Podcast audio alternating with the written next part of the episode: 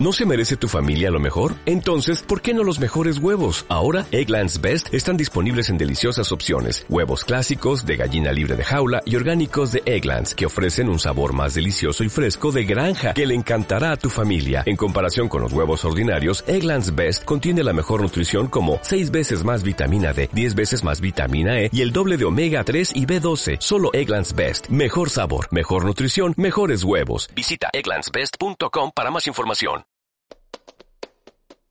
Escucha, no vayamos a confundir Andalucía lo mejor del mundo y olé. No, no, no es eso. Pero Andalucía tiene sus cosas buenas.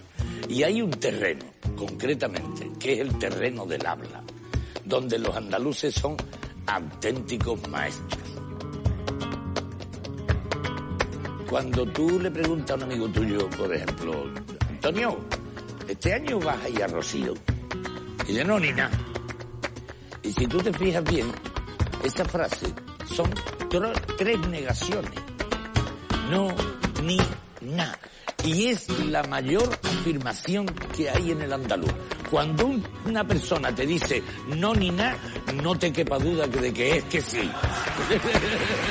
que además con el agravante, con el agravante de que es una figura literaria de primera categoría. Es decir, son tres sílabas, que son tres frases. Cuando tú dices no ni nada, estás diciendo, la primera, no voy a dejar de ir al rosario. Ni aunque llueva, llueve o ventee, nada me va a impedir que vaya. Todo eso resumido en tres sílabas. Pero es que las tres sílabas empiezan por la misma letra. No, ni, nada. Y además, encima, eso se llama una anáfora, le dicen los técnicos, ¿eh? pero vamos, para nosotros es una virguería. y luego, y luego encima, la, la, puñetera anáfora resulta que empieza por una O, que es una vocal cerrada, una I, que es una vocal más abierta, y un Na, que es la vocal más abierta del andaluz. Es una joya literaria.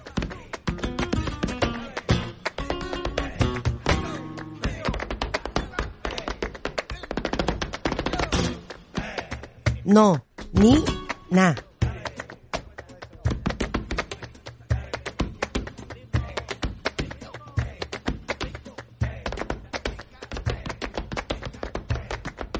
No, ni na. Esa es la afirmación más rotunda que te puede hacer un andaluz. Pero también el nombre de este programa, producido por Entelequia Philosophic.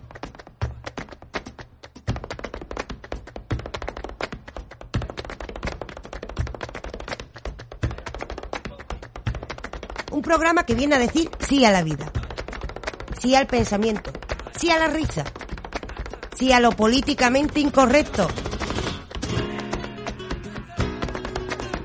¿No es esa la filosofía de vida del andaluz? No, Nina. Entelequia Philosophic presenta Nonina, un programa de Raquel Moreno y Joaquín García.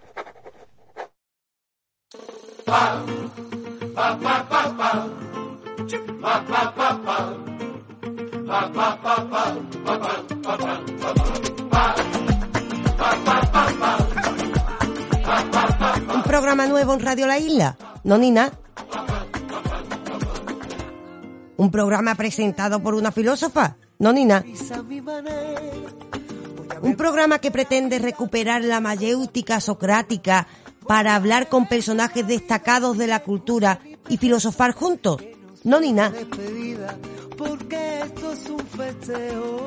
Un programa que pretende atender a la actualidad, saltarse lo políticamente incorrecto y desgranarla desde un punto de vista crítico. No, Nina. Un programa de corte cínico. No, Nina. Un programa cargado de ironía con la intención de divertirnos al mismo tiempo que aprendemos. Eso se puede. No, Nina. cuando yo me vaya. Así pasó mi día, sin miedo ni complejo, repartiendo alegría. Llore, llore, así pasó mi día, sin miedo ni complejo, repartiendo alegría. Otro viernes noche, con ganas de echar un buen ratito. No, Nina. Eso sí, también con ganas de reflexionar sobre el mundo, porque pasada ya la semana, no vea cómo está el patio. El mundo está más loco que una avispa en el agua. Eso sí, por eso mismo, podemos lamentarnos o reírnos con él. Y como ya lamentaciones nos vienen gratis, ¿qué tal si nos dedicamos a reflexionar sobre el mundo, a mirarlo desde una perspectiva crítica, pero con una sonrisa? Para eso estamos aquí, no ni nada, como cada viernes en Radio La Isla. Y como cada viernes vamos a mirar la actualidad, noticias nacionales e internacionales. Y vamos a ver que el mundo está para bajarse del carro, aunque también para mirarlo desde una perspectiva crítica con la voluntad de cambiarlo, eso sí, previamente echándonos una sonrisa a su costa. Noticias nacionales e internacionales y en ellas, como cada semana, vamos a buscar al idiota de la semana. Ya sabemos, alguien siempre mete la pata. ¿Quién será esta semana? Lo vamos a ver dentro de unos minutos. Y después de dar una vuelta al mundo y sacar ciertas perspectivas y reflexiones sobre él, vamos a compartir nuestra perspectiva del mundo con el invitado de hoy. ¿Y quién nos acompaña hoy? Hoy tenemos el honor de compartir nuestra perspectiva del mundo con un artista, en esta ocasión un escultor, Antonio Mota, un artista de categoría con el que practicaremos el arte de la mayéutica. Aprendemos y nos divertimos. Es posible, las dos cosas a la vez. Y por supuesto de camino nos reímos del mundo, desmadrándonos como nos pide la canción de David Palomar. Pero con ese desmadre superamos las convenciones sociales y solo así podemos dar un pasito hacia adelante. ¿Arrancamos? No, ni nada.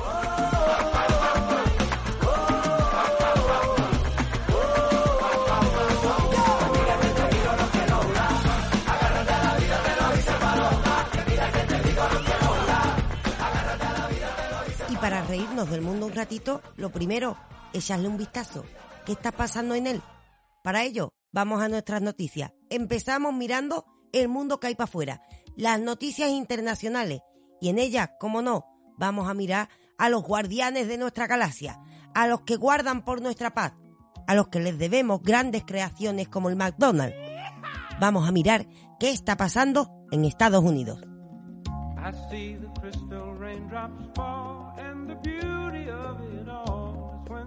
¿Y qué está pasando? Que Estados Unidos se está poniendo nervioso. Estados Unidos ha alertado esta semana de que China está fortaleciendo su arsenal militar y que en 2030 contará con mil ojivas nucleares. y hace ¡pum! Digo, "Ay, ya está aquí la guerra.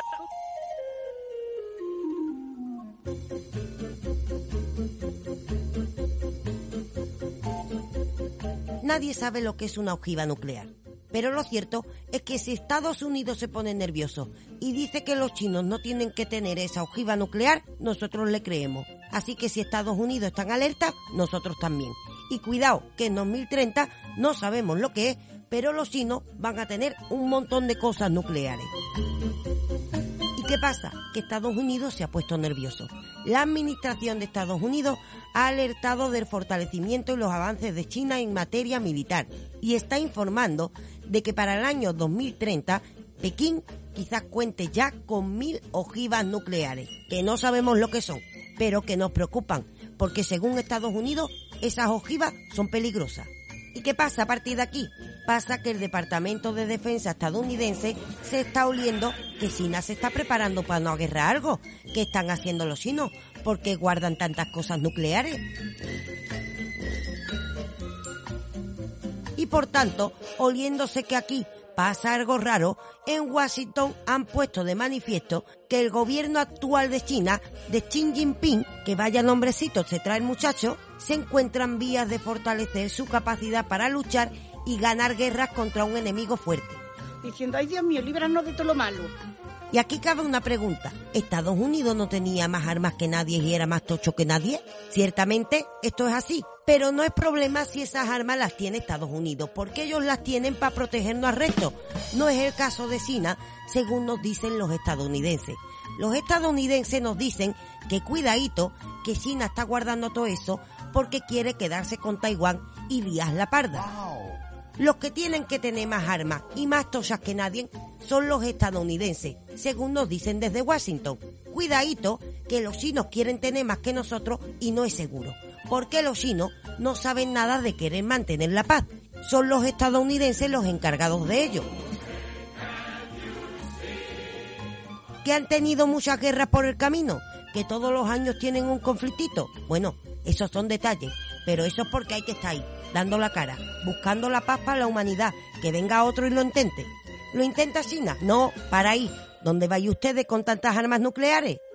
Eso es lo que están diciendo desde Washington. Que cuidadito, que los chinos se están armando, que qué está, intenciones primo, tienen. que si eres tan bravo, tío, cuando quieras quedas conmigo, hermano. Puedes seguirnos en YouTube, iVoox, Spotify y en todas las redes sociales. Búscanos como Entelequia Filosófica.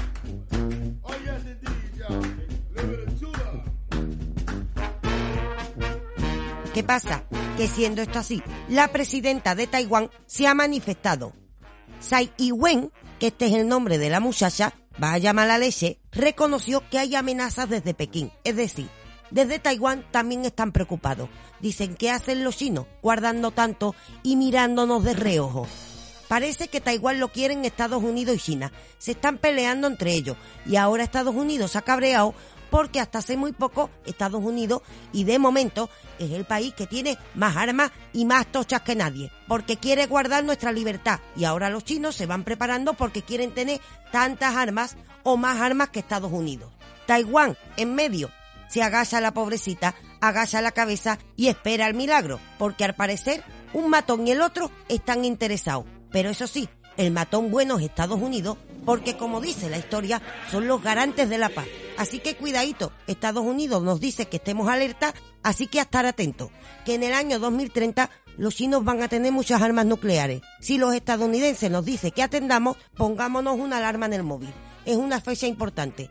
En 2030, por lo visto, se avecina una peleita entre los dos matones de nuestra tierra. Diciendo, ay Dios mío, líbranos de todo lo malo. ¿Quién tiene que ganar? Porque suele caer bien siempre. El que nos regala hamburguesas, Estados Unidos. Por eso nos está alertando. Como vemos, los estadounidenses siguen trabajando por salvarnos a todos. ¿Cómo no? Vamos a acabar esta noticia recordando que tenemos que estar agradecidos. Dios bendiga América.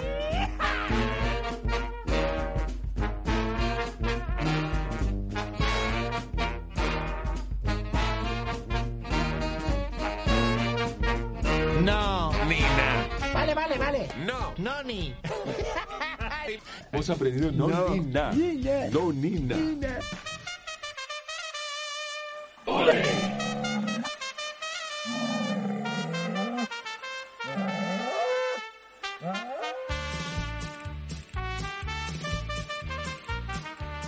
Y en nuestras noticias nacionales, la primera de interés general. Esta semana, la luz ha subido el jueves por cuarto día consecutivo. Vamos, que no para de subir. Que eso es como la bilirrubina de Juan Luis Guerra. Interminable. Según calculan los expertos, el coste de la electricidad alcanzará de media los 171,91 euros el megavatio hora. Vamos, una jarta de dinero. Con esto vamos a ver cómo la sociedad volvemos a las velas, que tampoco es que estén baratas, porque como se ponen de moda ponerla de adorno de colores, pues también nos meten el clavazo por ahí. Nos vemos a oscuras. Y es que a pesar de los esfuerzos del Estado, de los esfuerzos de las personas, de las familias que intentan ir apagando todo lo que puedan, a pesar de esta contención, la luz todavía se encuentra en unos niveles muy altos respecto al resto de la serie histórica. En concreto, justo hace un año cotizaba en 38,8 euros, por lo que el encarecimiento del último año es del 343%. Si esto es inimaginable, si hablamos de por 100 y supera el 100, vamos, que nos rompe la cabeza, que la luz no para de subir, que tengamos cuidado, que vayamos apagando las cosas, que nos acordemos de desenchufar, porque aquí solución de momento no ha puesto nadie. La luz está muy cara, dijimos en el programa de No Ni Na, y sigue subiendo, no ni nada.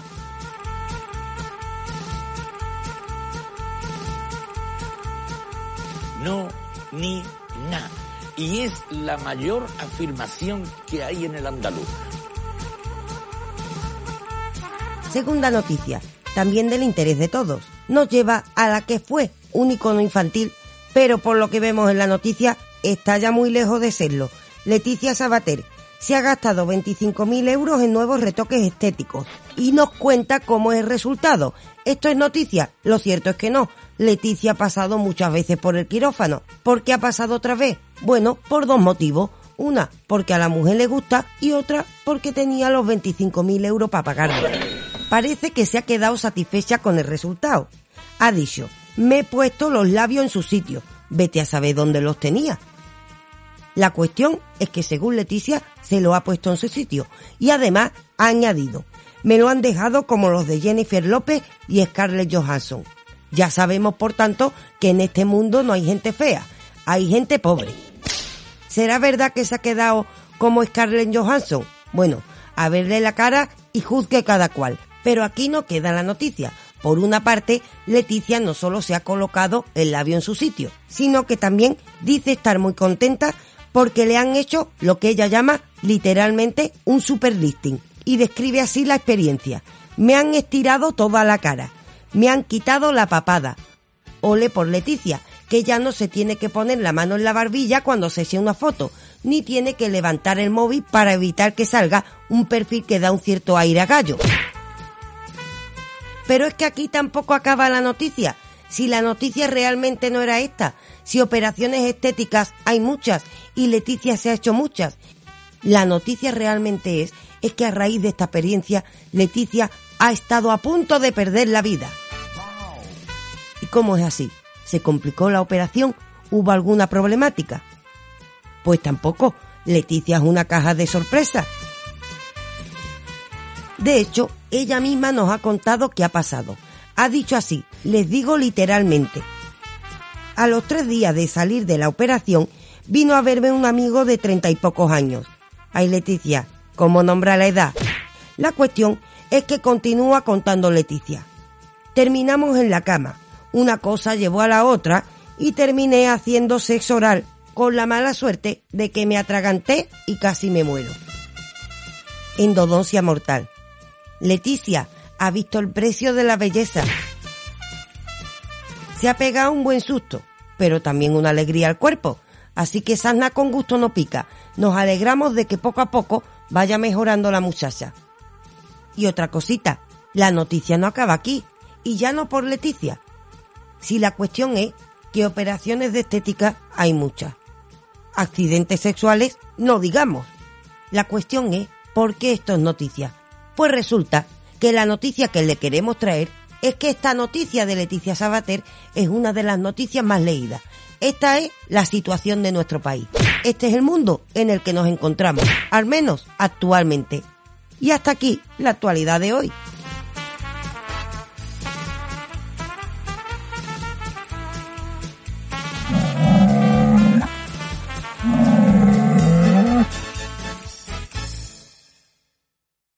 Nónina, un programa de Raquel Moreno y Joaquín García. Puedes seguirnos en YouTube, iVoox, Spotify y en todas las redes sociales.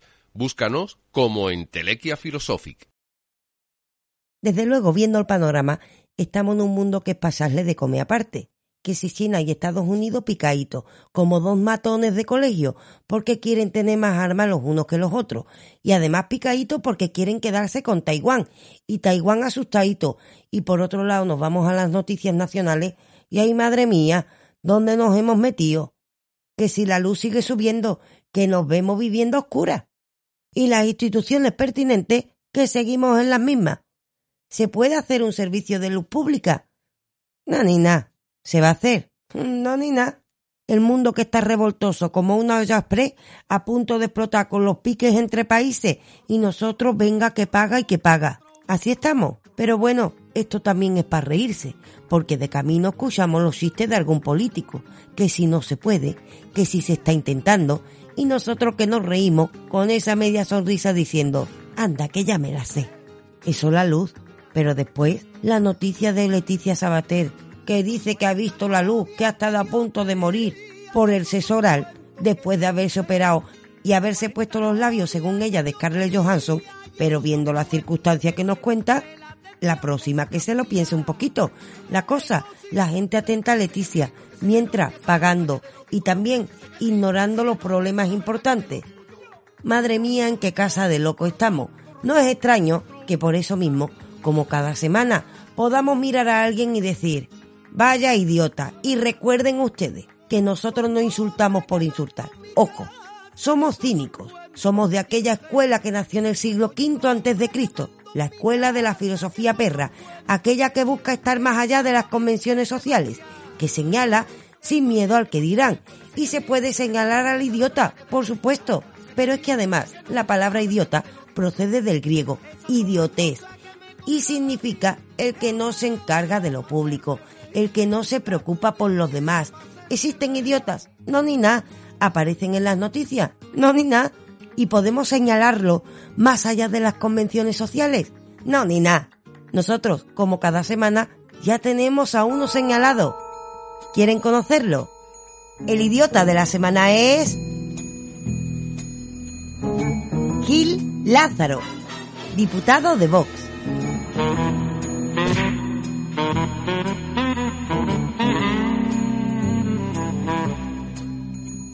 ¿Y quién es este muchacho? ¿Qué le ha pasado? Bueno, lo cierto es que la lía un poquito. Estamos hablando de un diputado en el Congreso en España y un diputado por la fuerza política de Vox. Recordamos, su nombre es Gil Lázaro. Ese, ese y no otro. Es el idiota de la semana. ¿Y por qué es el idiota de la semana? Bueno, recordemos en primer lugar de nuevo que la palabra idiota significa en griego, en su origen, el que no se encarga de lo público, el que no se ocupa de los demás, el que no tiene en cuenta las consecuencias de sus acciones o de sus palabras para con los otros. Eso es un idiota. Y resulta que Gil Lázaro efectivamente lo es. Y lo ha sido, al menos esta semana, porque teniendo la oportunidad de ejercer su puesto de político en el Congreso, en lugar de ello ha preferido hacer de matón de instituto. Y esto tiene una consecuencia en el ámbito público. ¿Qué ejemplo estamos dando a los niños si vemos que el Congreso se convierte en una plaza donde se reúnen cuatro matones? Estaríamos dando muy mal ejemplo.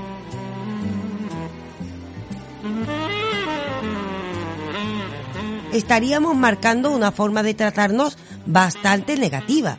Esto tiene consecuencias para lo público, sobre todo si la palabra roza la violencia, teniendo en cuenta que el contexto en el que nos vamos a situar y que define a Gil Lázaro como un idiota es nada más y nada menos que el Congreso de los Diputados, donde deberíamos tener una actitud ejemplar. Sin embargo, en la última semana hemos visto cómo se descontrolaba gracias a este personaje. ¿Qué ha ocurrido? Bueno, lo que ha ocurrido es que estaban allí los diputados discutiendo sobre los presupuestos en el Congreso y empezaron a picarse entre ellos. Que si tú no lo estás haciendo bien, que si tú tampoco, lo de siempre.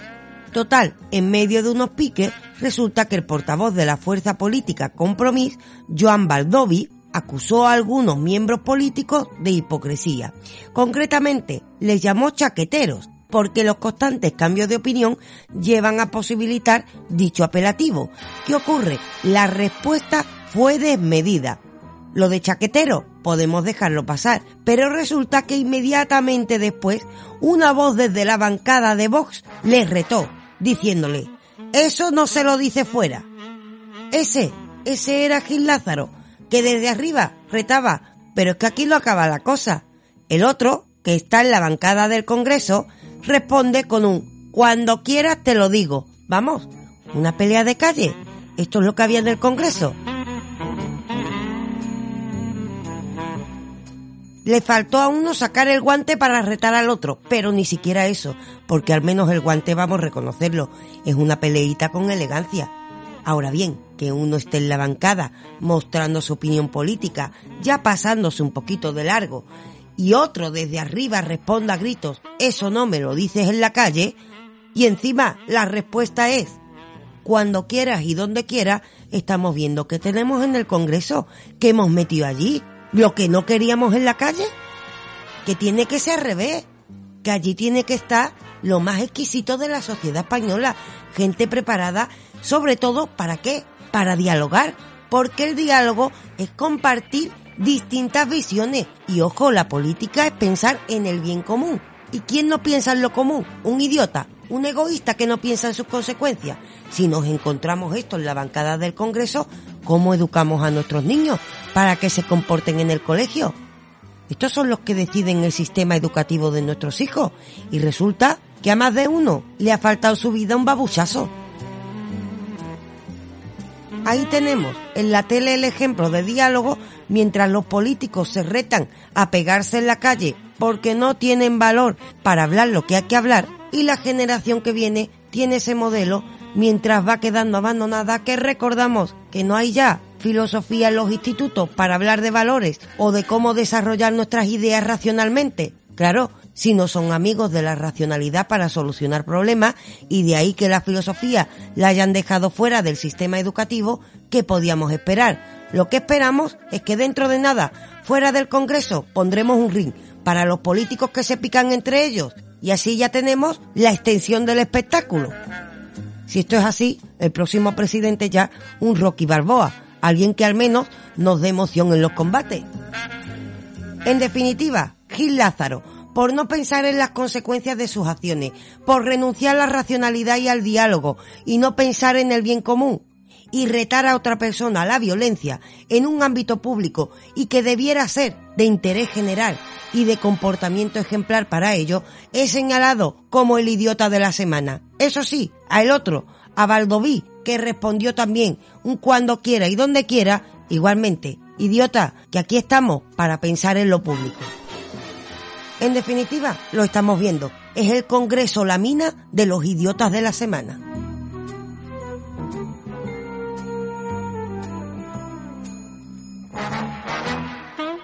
Puedes seguirnos en YouTube, Vox, Spotify y en todas las redes sociales. Búscanos como Entelequia Filosófica.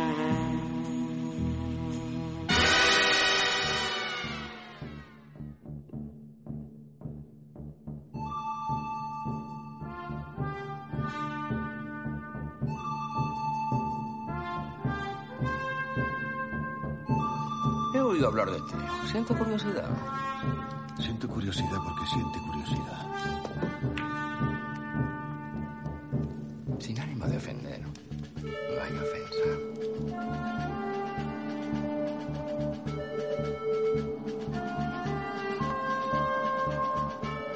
Y después del idiota de la semana, toca el momento de reflexionar un poco sobre el mundo. Porque visto lo visto, la cosa está para hacerse preguntas. Peleas callejeras en el Congreso. Hasta este punto hemos llegado. ¿Cómo no vamos a plantear preguntas al mundo? Eso sí, la duda es el principio del conocimiento. Por ello es emocionante, pero también muy peligrosa. Por ejemplo, sin ánimo de ofender, pero si los vegetarianos aman a los animales, ¿por qué se comen su comida? La pregunta nace de la ignorancia, pero es el principio del conocimiento, aunque a veces también el principio de un largo debate. También cabe hacer otras preguntas, un poco más molestas. Sin ánimo de ofender. ¿Cómo es posible que un juez haya condenado al anterior gobierno español por financiación ilegal y nadie habla de esto?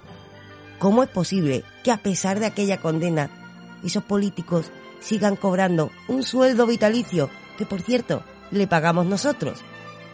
¿Cómo es posible que sigamos pagando sabiendo que esto ocurre y hagamos como si nada? ¿Cómo es posible que el pueblo, siendo mayor en número, en fuerza y siendo el que mantiene los sueldos políticos, siga tan dormido? ¿No será que hace falta un poco de filosofía? Es solo una pregunta, sin ánimo de ofender. He oído hablar de ti. Siento curiosidad. Siento curiosidad porque siente curiosidad. Sin ánimo de ofender. No hay ofensa.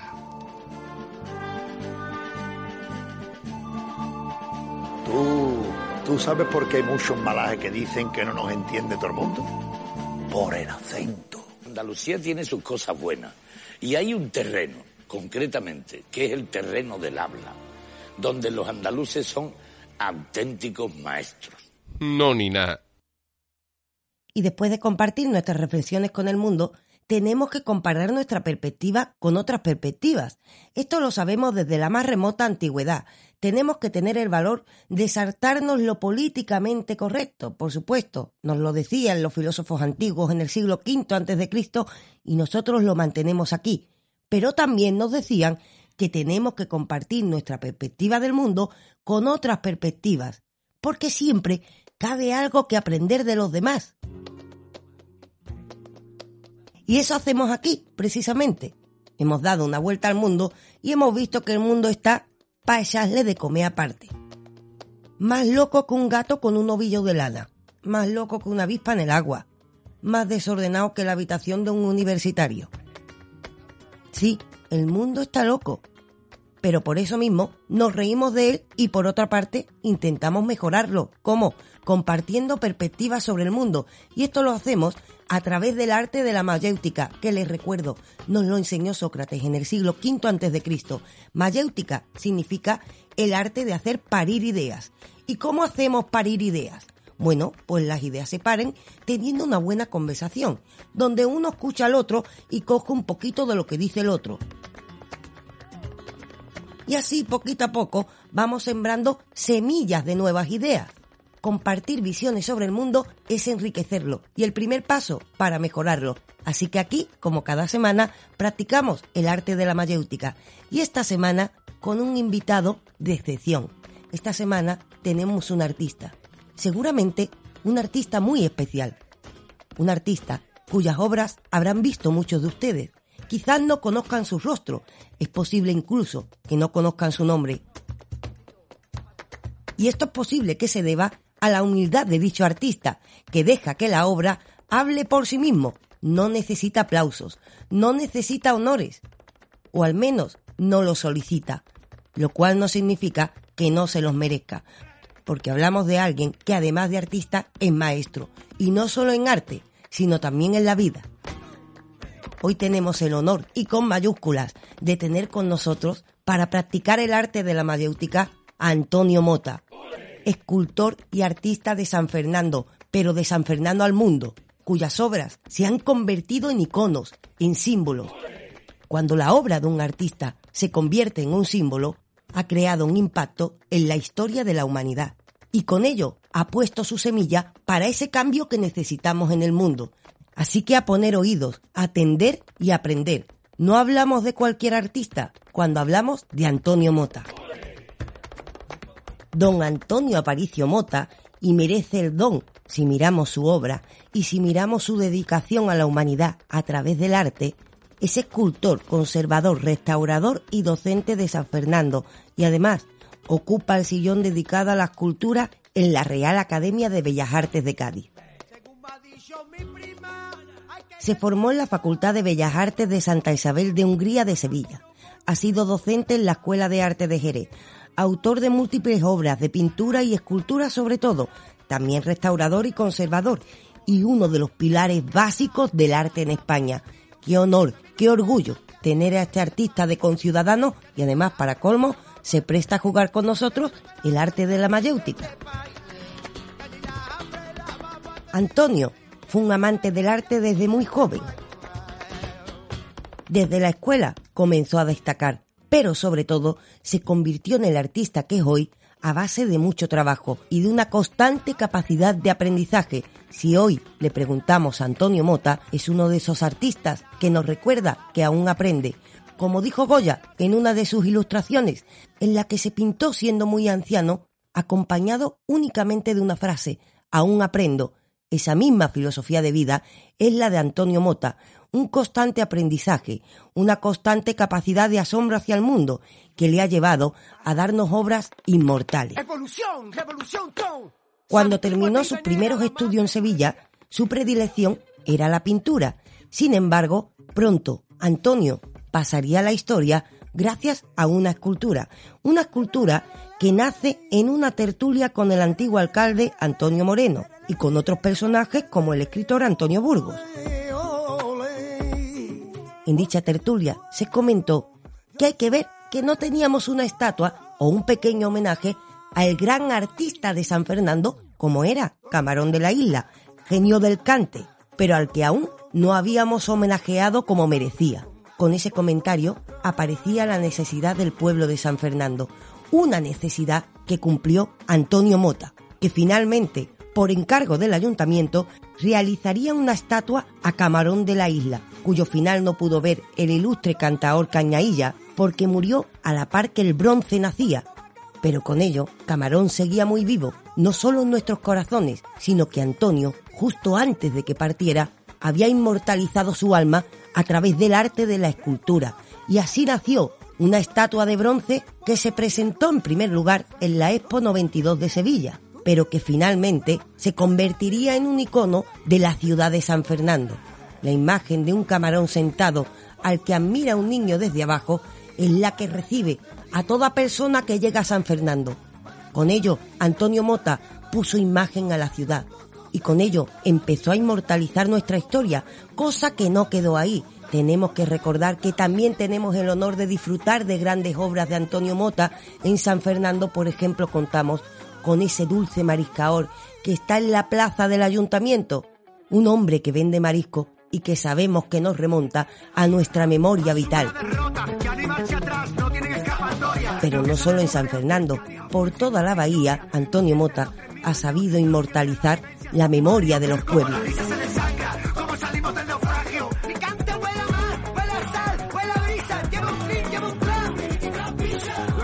A veces estatuas costumbristas, en otras un poco más desconcertantes, que nos llevan al mundo lejano de nuestra antigua mitología con personajes como Melcar o Istar y con ello nos recuerda quiénes somos. Una vida profesional materializada en los encargos que poco a poco Antonio fue recibiendo, unido con los premios nacionales que ganaba. Con ello, Antonio, como si fuese el viejo Pigmalión de la mitología, nos da esculturas que sabemos que dentro tienen un alma viva, el alma de Antonio Mota, artista de San Fernando, ilustre del arte español. Un hombre cuyo rostro y nombre a veces no conocemos, porque sabe que lo importante es el mensaje, es el arte en sí mismo. Nos da el arte sin pedir aplausos, pero con ello también nos da nuestra memoria, nos da carácter en nuestra ciudad y nos da la oportunidad de trascendernos a nosotros mismos contemplando la belleza del arte. De la contemplación y el asombro, decía Aristóteles, nace la filosofía. Si hay algo cercano a nosotros que provoca admiración, asombro y merece ser la pena contemplado, es la obra de Antonio Mota. Un honor tener con nosotros a un maestro del arte, a un maestro de vida y quizás también, quién sabe, un maestro en la mayéutica. Así que sin más, y agradecidos por una vida dedicada al arte que nosotros tenemos la oportunidad de disfrutar, recibimos con nosotros a Antonio Mota. ¿Aceptará las condiciones del juego de la mayéutica? Recuerden, debemos ser políticamente incorrectos. ¿Qué nos podrá contar de esas obras que se han convertido en iconos y en símbolos? Escuchemos al maestro. Recibimos con nosotros, para jugar al arte de la mayéutica, al ya renombrado ilustre Antonio Mota.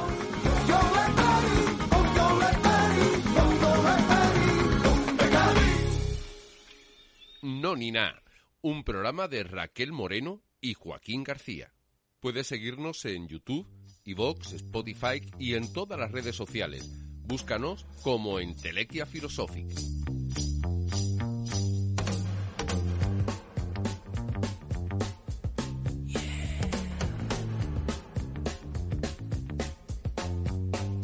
De nuevo, vamos a jugar al arte de la mayéutica. Y recordamos, el arte de la mayéutica se remonta al siglo V Cristo. Nos lo trajo Sócrates y nos dijo que para aprender de una buena conversación, lo que tenemos que hacer es atender a los argumentos, no a las personas o a los juicios previos que tenemos de ellas.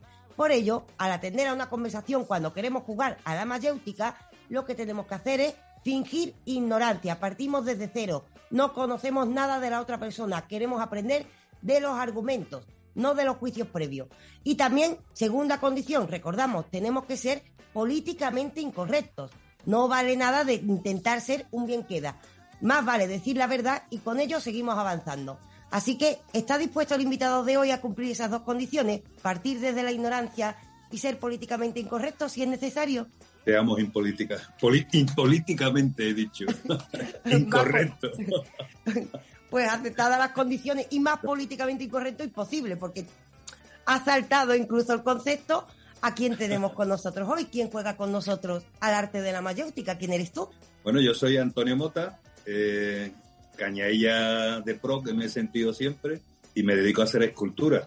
Llevo muchos años con, con la escultura y dedicado al mundo del arte y, y bueno, y, y soy un currante de, de lo mío, nada más.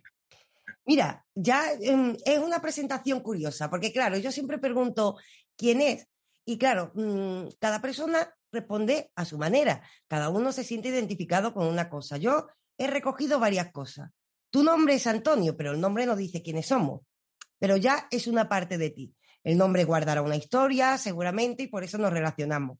Pero me ha dicho del tirón el origen, con lo cual tiene que tener importancia en quién eres, que eres cañailla, tenemos esa suerte en San Fernando.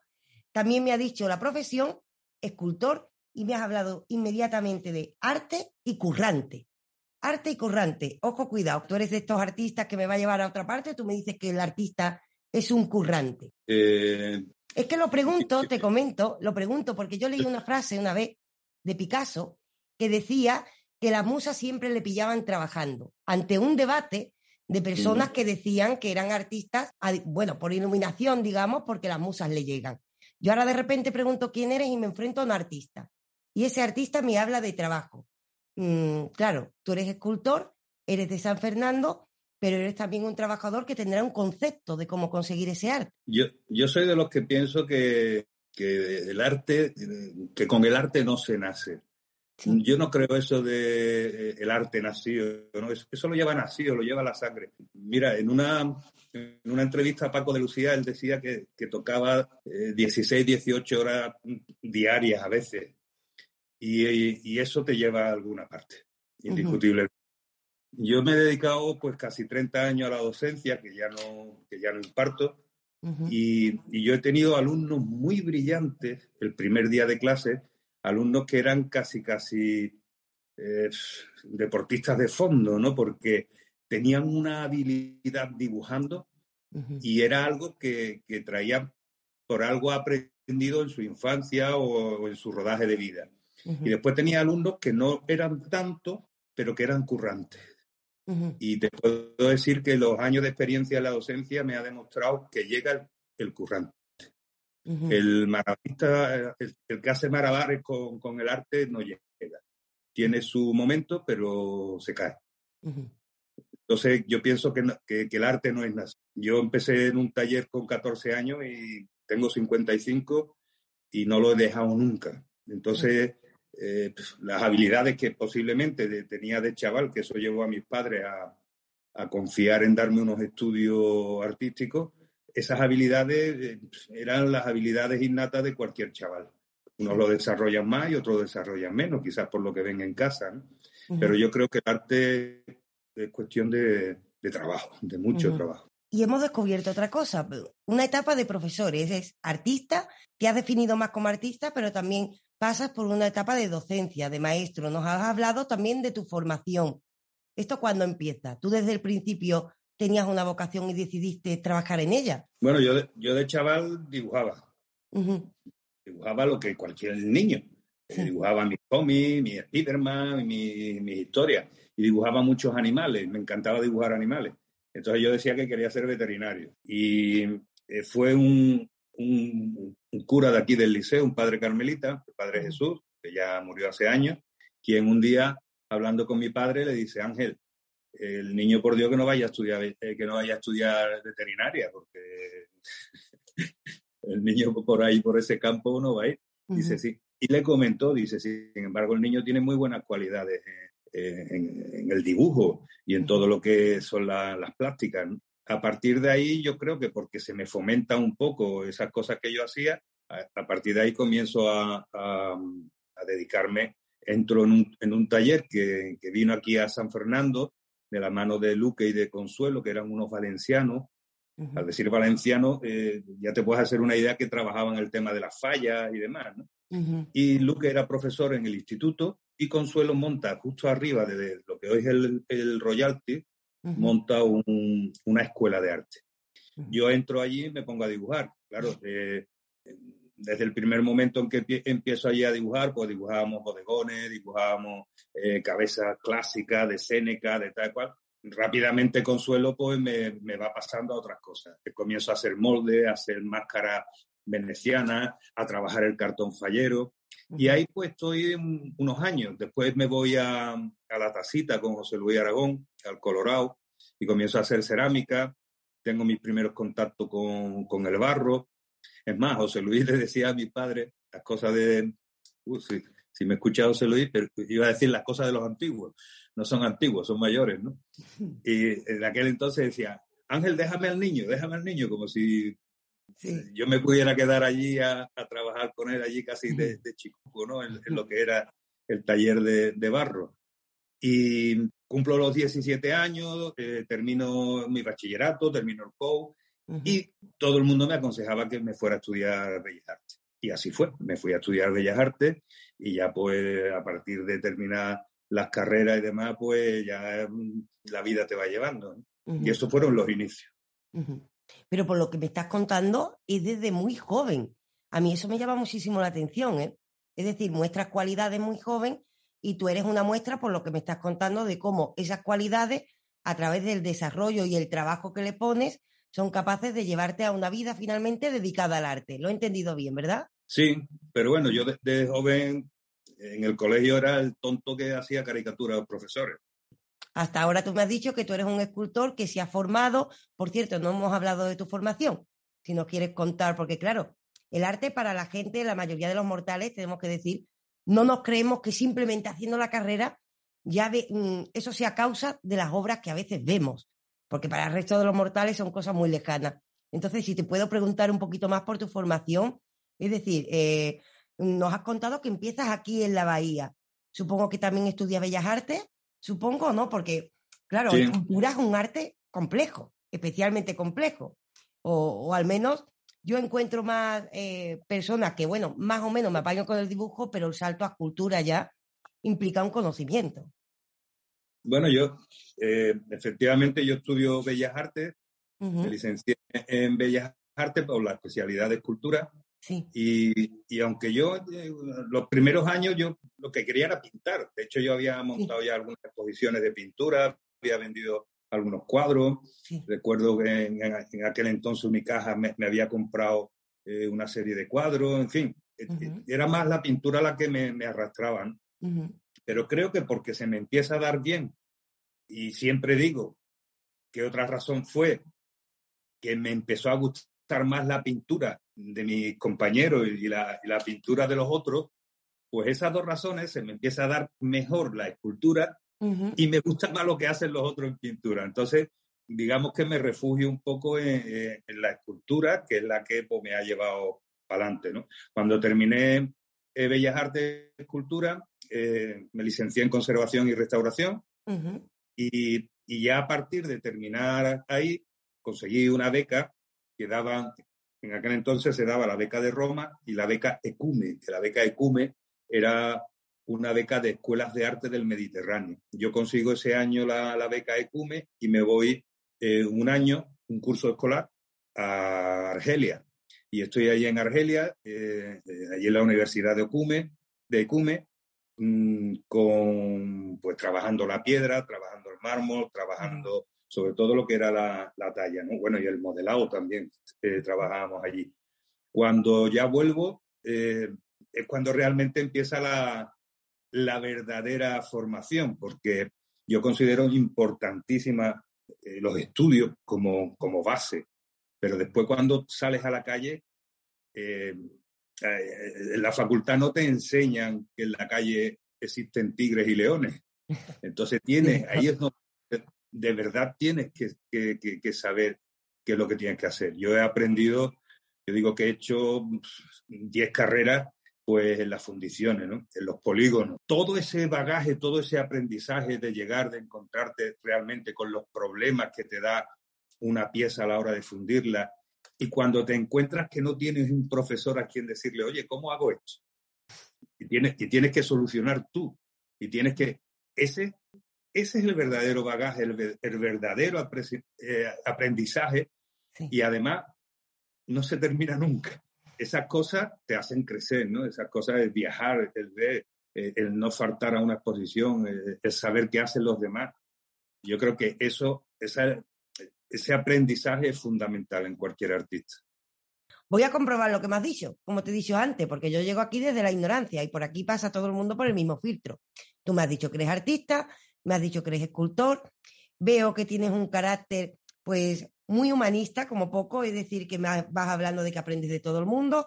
Vamos a ver qué dice Internet de ti. ¿Te parece? Vale. Yo pongo Antonio Mota Escultura. ¿Me aparecerá algo si pongo eso? ¿O eres de las personas que dicen, no, que borre Google todo de mí? Claro, hay gente así, ¿eh? Ahora hay gente No, que no, voy a encontrar algo, ¿no? A mí no, Mira. a mí no me importa. Pues encontramos una página web, antoniomota.es, donde se tiene que meter la gente para que vea lo mismo que de lo que vamos a hablar a continuación. Para empezar, sí, eres escultor, no nos han mentido, ha llegado aquí, escultor Antonio Mota, y además ya nada más entrar, esto que aparece aquí lo has hecho tú, para que la gente, si alguien de repente ahora se mete a Antonio, antoniomota.es, va a ver unas esculturas, yo no, yo no sé si es que yo soy muy ignorante, perdona que te diga, pero o yo soy muy ignorante o esto es una pasada. Esto para empezar. O sea, o soy muy ignorante o esto es una pasada. La primera imagen que aparece, ya que estamos en radio, para empezar, pues bueno, la fotografía de una escultura de camarón. Supongo que te han preguntado por ella muchas veces. Sí, Es la primera imagen que aparece. ¿Qué me puedes contar de esto? aquí, aquí- aquí lo tengo, me lo ha puesto Ignacio. Sí. Es que, claro, esta aquí. escultura, claro, yo soy ignorante, se supone, respecto a tu persona, pero no ignorante respecto al mundo. Y claro, esa escultura ha dado la vuelta al mundo, esa escultura es un tótem ahora mismo. Eso es un tótem para San Fernando y para la cultura andaluza, diría yo. Y resulta que ha nacido de esas manos que ahora mismo agarran un café, pero ahora mismo parecen manos sagradas. Es decir, ¿cómo has hecho eso? ¿Qué supone esta escultura para ti? ¿Qué nos puedes contar de esto? Yo siempre he sido un enamorado del flamenco. A mí el flamenco me ha encantado siempre, desde que era pequeño. Yo me inyecté en vena el flamenco gracias a los, los, los LP que tenía mi padre, ¿no? De Canaleja, de Puerto Real, de Arbarito, de, de- y siempre he escuchado flamenco. Y un día la escultura de, de Camarón, que esto es una de, la- de las pequeñas réplicas de, de la maqueta, de aquella maqueta que se hizo entonces, eh, la escultura de Camarón surge un día en, la, en la Feria del Libro de San Fernando, en una tertulia eh, que, se, que se hacía, eh, la radio comenzaba de las primeras veces que, que la radio se tiraba a la calle a grabar, tal, a hacer programas eh, fuera de, de estudio, digamos. ¿no? Y en, en esa tertulia estaba eh, Paco Palacio, un pintor mayor que, bueno, ya falleció el hombre, estaba Antonio Moreno, nuestro alcalde de San Fernando en aquella época, estaba Rafael Duarte, escritor de, de aquí de San Fernando, que estaba Antonio Burgos, el escritor sevillano. De, y bueno, y, y charlando allí en esa tertulia, pues lo- los, eh, los escritores o los poetas a veces son muy, eh, muy prosaico ¿no? en, en- en su manera de hablar. Y comenzó Antonio Burgos a hacer una, una disertación así sobre eh, San Fernando y le preguntaba al alcalde, le decía, Antonio, ¿para cuándo la calle real será la calle real y no General Varela? ¿Para cuándo San Fernando será la isla y no San Fernando? ¿Para cuándo? ¿no? Y, y se, se montó ahí en una especie de ripio con, con el tema. Y, y una, y una de las preguntas que le hace es, ¿para cuándo eh, José Monge Camarón tendrá un homenaje y, una, y un monumento en San Fernando? Y por aquel entonces yo había procesionado, yo, yo andaba en segundo de escultura en, la facultad y, y había procesionado esa, eso fue poco después de Semana Santa, y había procesionado una imagen que yo no me dedico a la imaginería, me dediqué muy pocos años a, a la, a la imaginería. La estatuaria religiosa es otra cosa, pero a la imaginería me dediqué muy pocos años, a pesar de que tengo eh, algunas imágenes titulares eh, procesionando. ¿no? Y había hecho una, una imagen para Jaén, una, la Virgen de la Amargura, una dolorosa. y, y, Antonio, que como todos sabemos, Antonio es un hombre cofrade, ¿no? Eh, aquel que fue nuestro alcalde, ¿no? un hombre, es un hombre, sigue siendo sí. un hombre sí, sí. cofrade, un hombre muy integrado con todas las cosas de, de su pueblo. ¿no? Uh -huh. Y Antonio pues aprovecha en ese momento y dice, pues mira, aquí tenemos un escultor. Eh, Antonio Mota. Oye, Antonio, pues, a ver cuándo le haces un busto a, a Camarón. Uh -huh. y, y, él se refería a un busto porque también hacía muy poquito que, que, se había colocado un par de bustos en San Fernando, ¿no? El, el del Cardenal Espínola, el de Blas Infante. Entonces, digamos que el concepto monumento era el busto. ¿no? Y bueno, y ahí quedó. Sí. Ahí, ahí quedó. Aquello fue totalmente anecdótico. Yo siempre digo que es estar en el sitio adecuado en el momento preciso y nada sí. más. ¿no? Y ahí quedó. ¿Cuál es mi sorpresa? Que eh, a las dos o tres semanas me llama Ignacio Bustamante, que entonces estaba de secretario de alcaldía. Y, pobre Ignacio ya no está con nosotros, pero sé que quien me escucha hablar de él va a saber que cuando digo que era una persona extraordinaria y muy tío grande, pues me van a dar la razón, ¿no? Me llama Ignacio Bustamante y me dice, Antonio, eh, te llamo porque el alcalde quiere que a la mayor brevedad le presentes un proyecto para el monumento a Camarón. Uh -huh. Y claro, pues imagínate, yo, yo entonces... Hombre, supongo que te quedarías de piedra, ¿no? Porque de una charla a que de repente te, te hagan un encargo de, de, este calibre y la responsabilidad, porque Camarón es adorado por mucha gente, es decir, te estaban bueno, encargando una cosa bastante peculiar. En, en, aquel entonces era distinto. Sí. Eh, para mí, Camarón, yo, yo, sabía perfectamente quién era Camarón en ese momento y que Camarón uh -huh. ya estaba toca, había tocado el cielo. Sí. Eh, ya era un reconocidísimo en todas partes. Pero no creas que en aquel entonces en San Fernando todo el mundo estaba mm, a favor uh -huh. de que a un cantador flamenco se le pusiera un monumento. Es más, eh, en aquel entonces el flamenco no tenía el reconocimiento que tiene hoy. Y después, siempre digo que ahí hubo que saltar no solo la gente que, que era contraria a que a José se le pusiera un, un monumento, sino también las trabas burocráticas, que, pero es, esas hay que saltarlas siempre, ¿no? eso es tremendo. Y más cuando, en aquel entonces, cuando yo me cuelo con un, con un concepto diferente de monumento, me cuelo con una pieza de, más grande de tamaño natural, los bocetos, ¿no? los retratos que se hicieron, eh, por, aquí de, por aquí detrás creo que, que hay alguno, algún boceto de, de, aquello, de aquella época, boceto de, de cabeza. ¿no? Uh -huh. y, y, además le añado una imagen secundaria al, al conjunto, ¿no? al conjunto de, del monumento, ¿no? que es la, la imagen del niño. Sí. Y, y aquello pues, genera, genera muchas dificultades. Me acuerdo que yo entonces vivía en Sevilla, estudiaba en Sevilla, tenía un taller en la calle Torneo y la calle Torneo pues eh, se transforma, ¿no? En el año 92 aquello se transforma. A mí el encargo me viene de, en el año 89. Uh -huh. Yo comienzo a trabajar en el año 89, el 90 y 91 la calle Torneo era el final de Sevilla. Se tira el muro, mm, se invade lo que son las vías del tren de la estación de Córdoba y nace la Expo 92, ¿no?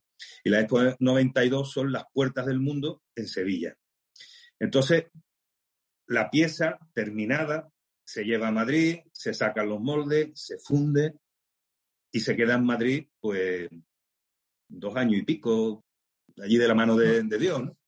Uh -huh. Y en, en, el 92, la pieza que hoy está en, en, la Peña de Camarón, que es una pieza en resina de poliéster, un día se me acerca un señor a la puerta del taller y me dice, perdona, ¿esa escultura de Camarón de quién es? Y le digo, esa escultura es mía, pasa usted, no sé qué. Entra el hombre y me dice, ¿quieres, ¿quieres exponerla en, en, en el pabellón de Tierra del Jerez, la Expo 92? Claro, yo me quedo, pues digo, pues mire usted, que yo me debo a, a, al ayuntamiento de la isla. Entonces hablé con Antonio Moreno y, le, y se lo comenté, le digo, Antonio, pasa esto. Y me dice, mira, Antonio, yo no lo haría, pero tú lo vas a hacer. Dice, porque vas a poner a la isla y a Camarón en las puertas del mundo. Uh -huh. Pero me va a caer una que no te puedes hacer una idea. y así fue. ¿Cómo recibe la gente esto cuando esto llega a San Fernando? La, la pieza viene de, mm, directamente, de, la pieza de mm, la que está hoy en la, en la peña de, de Camarón, Ujú. la de resina poliéster. La pieza viene directamente de la Expo 92. Eh, nos pusimos de acuerdo, eh, entonces el equipo de, de gobierno que había en el ayuntamiento, con, conmigo, nos pusimos de acuerdo en traerla para que se colocara en, eh, en el Ayuntamiento de San Fernando, conforme se suben esas dos escaleras isabelinas que hay allí tan, tan Sí. bonitas, pues en la primera planta. Se colocaron allí, se colocó allí, estuvo allí un mes expuesto. La escultura junto con, con la figura de- del niño.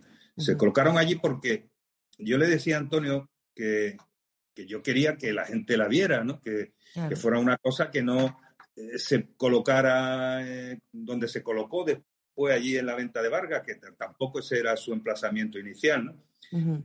Y que eso también generó unas polémicas y unas historias muy, muy arduas de, de contar, ¿no? Entonces estuvo allí expuesto en el ayuntamiento y, y en San Fernando, evidentemente por quien representa, por Camarón, no, no por mi obra ni por mí, ¿no? sino porque la gente quería ver a Camarón. Sí. Y más cuando la obra que estaba hecha suscitaba mucho interés en los enamorados del flamenco. Pero después Camarón muere con la obra ya te- eh, eh, terminada y entonces suscita interés en todo el mundo. Y entonces el ayuntamiento o la administración, no digamos el ayuntamiento, la administración, entonces la administración se pone las pilas para que el 2 de julio del año 93, un año después de su muerte, cuando la escultura llevaba ya hecha dos años, cuando se colocó la escultura llevaba casi tres años terminada. Entonces, eh, suscita ese interés en, la- en la- en el resto de, de los flamencos y no flamencos, ¿no? Por ver la escultura de cámara. Mm, te- tengo que preguntarte, ¿el niño por qué? Porque eso solo lo puedes responder tú. ¿Cuál, cuál es tu ideal? Poner el niño debajo. Recordamos, tenemos una escultura en San Fernando en la que encontramos pues la escultura de Antonio Mota, de Camarón, y en la venta de Vargas, que lo conocemos todo el mundo, cuando llegamos a San Fernando, ese niño abajo mirando. ¿Esto cómo se te ocurre? Mira, yo he escuchado, he escuchado versiones de por qué está ahí el niño que me gustan infinitamente más que la que yo te voy a dar. Es que yo escucho Porque- muchas versiones muy raras. Es que, a ver, y, y que si es, bueno, metáforas de todo. ¿Qué es el niño? ¿Por qué? ¿Cómo se te ocurre eso? ¿Cómo se te ocurre? Porque eso es precioso. algo muy sencillo y, y fue algo muy, muy, muy casual, ¿no?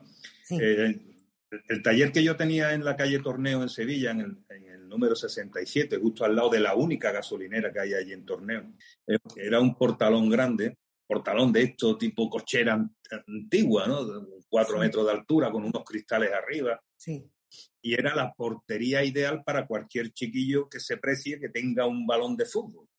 Entonces los balazos que pegaban en esa portería, que era mi puerta, eran increíbles. ¿no? Y, y por allí había siempre un montón de, de- de chavales jugando. Mm. Imagínate Sevilla, agosto, la calor que hacía entonces, esa, esa calle Torneo pasando camiones, que entonces no se veía el paisaje tan bonito que, que- que- que tenemos hoy allí en Sevilla. ¿no? Sí. Y este chaval un día, teniendo yo la escultura de Camarón eh, modelada en barro, entró porque el balón se colaba de vez en cuando. Y una de las veces que entra, Javi, que así se llama, se quedó así mirando la pieza. Y para mí fue, para mí fue un momentazo. Y ya empecé a darle vuelta, darle vuelta, darle vuelta, darle vuelta. Además se coló así, de esa guisa, sin camiseta. de- o sea que y- ese y niño bueno, real existe y te inspiró a ti para eh, dar el acabado Sí, sí. a la obra. Sí, es- existe. Yo hace, pues, yo qué sé, si eso estamos hablando de 30 años, pues yo hace que no veo a esta criatura, pues 25 o más. Eh, pero, pero me consta que existe porque un día me comentaba Lolo de la venta de Vargas que se había colado por allí un chaval con la mujer y con uno o dos críos diciendo que él era el niño de Camarón. Claro. Y cuando dijo Lolo, le pregunté "¿Y cómo se llama el chaval. Y me dice, Javier, no sé qué. Y digo, sí, pues él era el niño de Camarón. él es el niño de Inmortalizado y recibiendo a todo el que entra en San Fernando. Quizás donde, donde menos he trabajado es en San Fernando. A pesar de que es cierto que tengo obras aquí en San Fernando, pero Sí. eh, donde menos he trabajado ha sido aquí en la isla. Pero eh, donde más he trabajado ha sido en la isla para afuera. Claro. Eso, eso sí, sí lo digo, ¿no? Que yo me siento más de que soy cañailla de pro como comenzamos esta conversación y, Sí. y- y presu- y presumiré siempre de eso, pero yo me siento más de la bahía, ¿no? Más de la provincia, porque, porque a todos los eh, las ciudades, los pueblos donde he trabajado y he estado me tratan con un cariño y con un Sí. respeto y con- entonces me siento de, de- de nuestra bahía y, y referente a las obras. No sé, porque afortunadamente tengo la suerte de no haber trabajado nunca eh, un concepto político. Y, y a lo mejor aquí voy a ser impolíticamente correcto, como te decía, porque si trabajas con un concepto político, eh, las torres acaban cayendo con el tiempo. Eh, Eso sale caro, ¿no? El que eso sale Sí, caro para el artista, ¿no? al, al final se paga, sí, al final Sí. se paga eso. Y yo creo que, que el tipo, la tipología de obra que, que yo trabajo es una obra más afable, en el sentido de que es una obra, entiendo que puede llegar a, a todos los ideales, ¿no? Ujú. A- o puede llegar más al corazón o más a los sentimientos, te puede gustar o no te puede gustar es, esa tipología de, de pieza o cómo está realizada, pero es una obra que no que, que mantiene un- quizás un mensaje más romántico que político.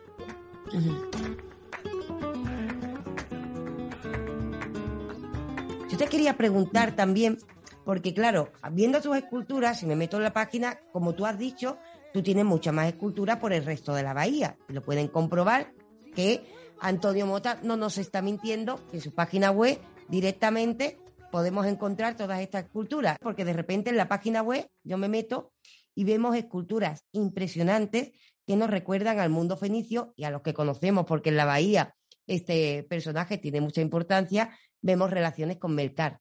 ¿Nos puedes hablar un poco de esto? ¿Cómo te metes en esto?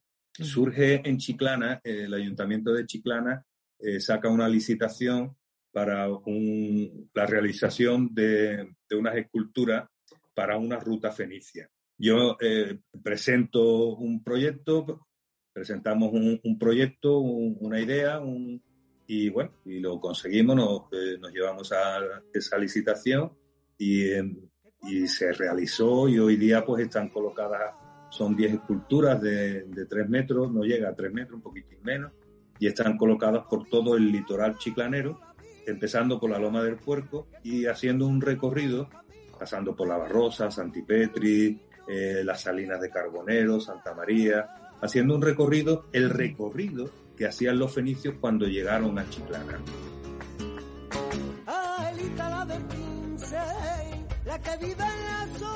Me encuentro una persona que la sensación que me llevo yo contigo, y a ver si me equivoco, Antonio, me llevo la sensación de que es una persona que ama el trabajo y que ama la constancia. Es una sensación que tengo, porque cuando describes el proceso de creación, cuando has descrito eh, el cómo te has formado, le das mucha importancia a eso, al trabajo, con lo cual es un artista con los pies en la tierra. Es un artista que más que musa prefiere el pico y la pala y prefiere darle a la cabeza. Yo lo que he hecho toda mi vida ha sido trabajar. Es que yo antes de conocerte, Antonio, te imaginaba como un dotado. Pensaba, este hombre, las manos le han caído del cielo. Cuando veía, te digo la verdad, No. cuando veía la obra, pensaba, bueno, esto tiene que ser que hay gente que tiene manos especiales. Digo, yo lo voy tirando todo porque soy muy patosa. Digo, tiene que haber gente con manos especiales, pero yo te estoy viendo las manos, Antonio, son manos normales, son manos que no tienen nada extraño y resulta que sí, que a través del trabajo, los jóvenes que nos estén Mucha escuchando pintura. y quieran ser artistas, pueden saber que tienen un modelo en San Fernando, una persona, Antonio Mota, que a través del trabajo, sí, a pico y pala, ahí está dándonos arte. Sí. Es que el trabajo te da, el trabajo, Raquel, te, te da la formación, el trabajo te da, el trabajo te da el amor. Ya no abuso más de ti, más que porque tienes que pasar por la piedra de todo el mundo. ¿Vale? A todo el que pasa por aquí le pedimos un contacto para qué? Pues para continuar la rueda, para seguir trabajando, para poner constancia. Entonces yo te pregunto a ti, yo me dejo hacer. ¿A quién me quieres ver tú pasar por aquí? Y tú dices, por favor, tú dices, yo creo que te va a hacer caso, que tú- le decimos y te va a hacer caso y se pasa por aquí. Mm. Eh, cañailla, cañailla de pro. No, como tú, como tú quieras, como conectamos por internet, a mí eso no me importa. Eh, o sea, tú eres Pues- libre, eh, eres libre, sé que la libertad pesa porque lo hemos hablado antes, pero eres libre. ¿Quién quiere ver pasa por aquí? Como internet, pues no hay distancia. Bueno, yo, yo ya que te- eh, lo he nombrado antes, que aparte que estoy viendo, mirando para allá y veo una guitarra, Sí. me, me encantaría un, un artista al que admiro, Sí. y admiro extraordinariamente, que me parece que, que es- ese sí que es currante y además un sobrado de con las manos y, y un gran guitarrista, Adriano Lozano. Un maestro con las manos. Yo te lo puedo pasar, te lo puedo pasar, sí, sí.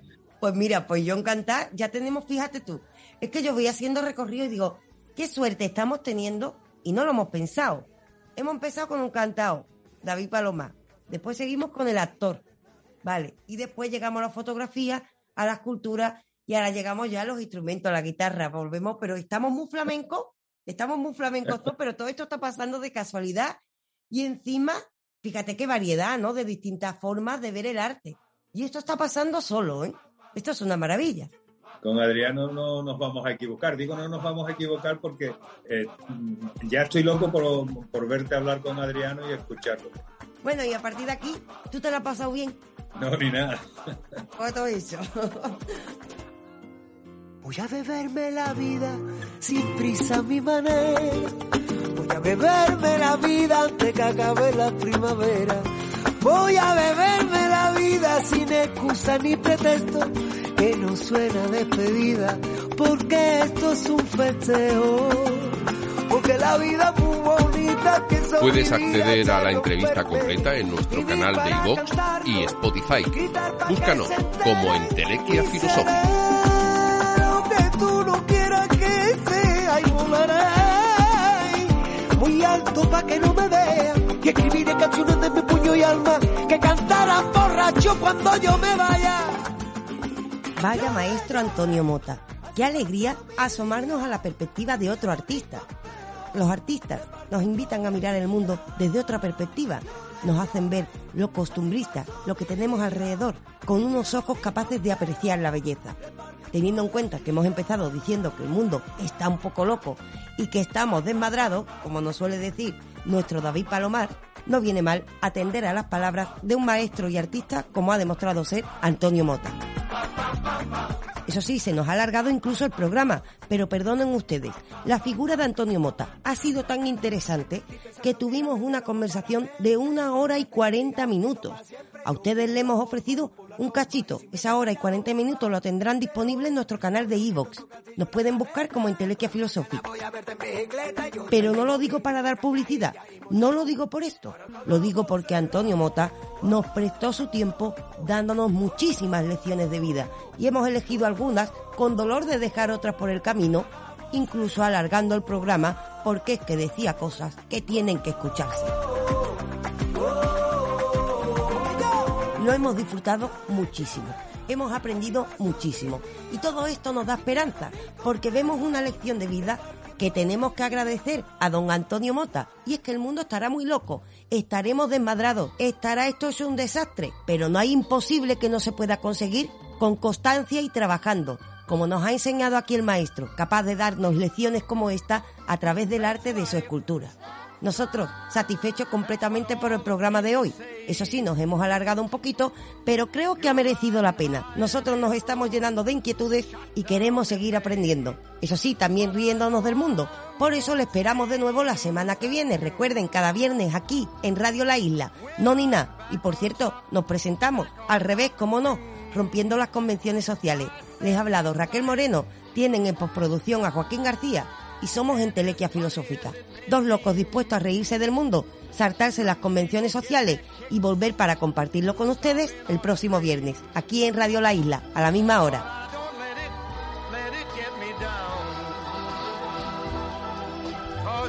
¿Ha estado bien el programa? No, ni nada.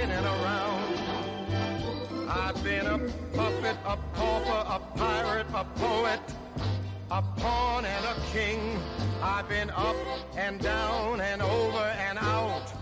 And I know one thing. Each time I find myself Puedes acceder a la entrevista completa en nuestro canal de iVox y Spotify. Búscanos como Entelequia Filosófica. in the race. That's life. That's life. I tell you, I can't deny it.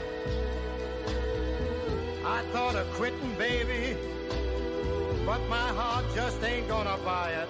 And if I didn't think it was worth one single try, I'd jump right on a big bird and then I'd fly. I've been a puppet, a pauper, a pirate, a poet, a pawn and a king. I've been up and down and over and out. And I know one thing. Each time face, I just pick myself up and get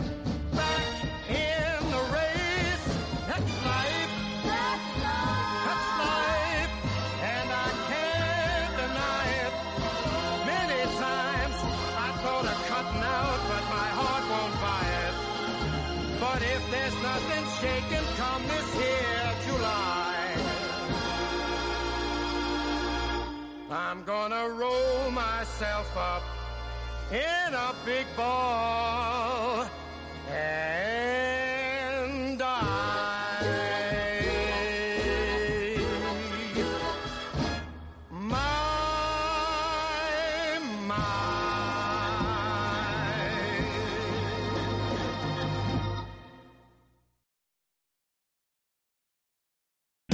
O'Reilly Auto Parts puede ayudarte a encontrar un taller mecánico cerca de ti. Para más información, llama a tu tienda O'Reilly Auto Parts o visita oreillyauto.com.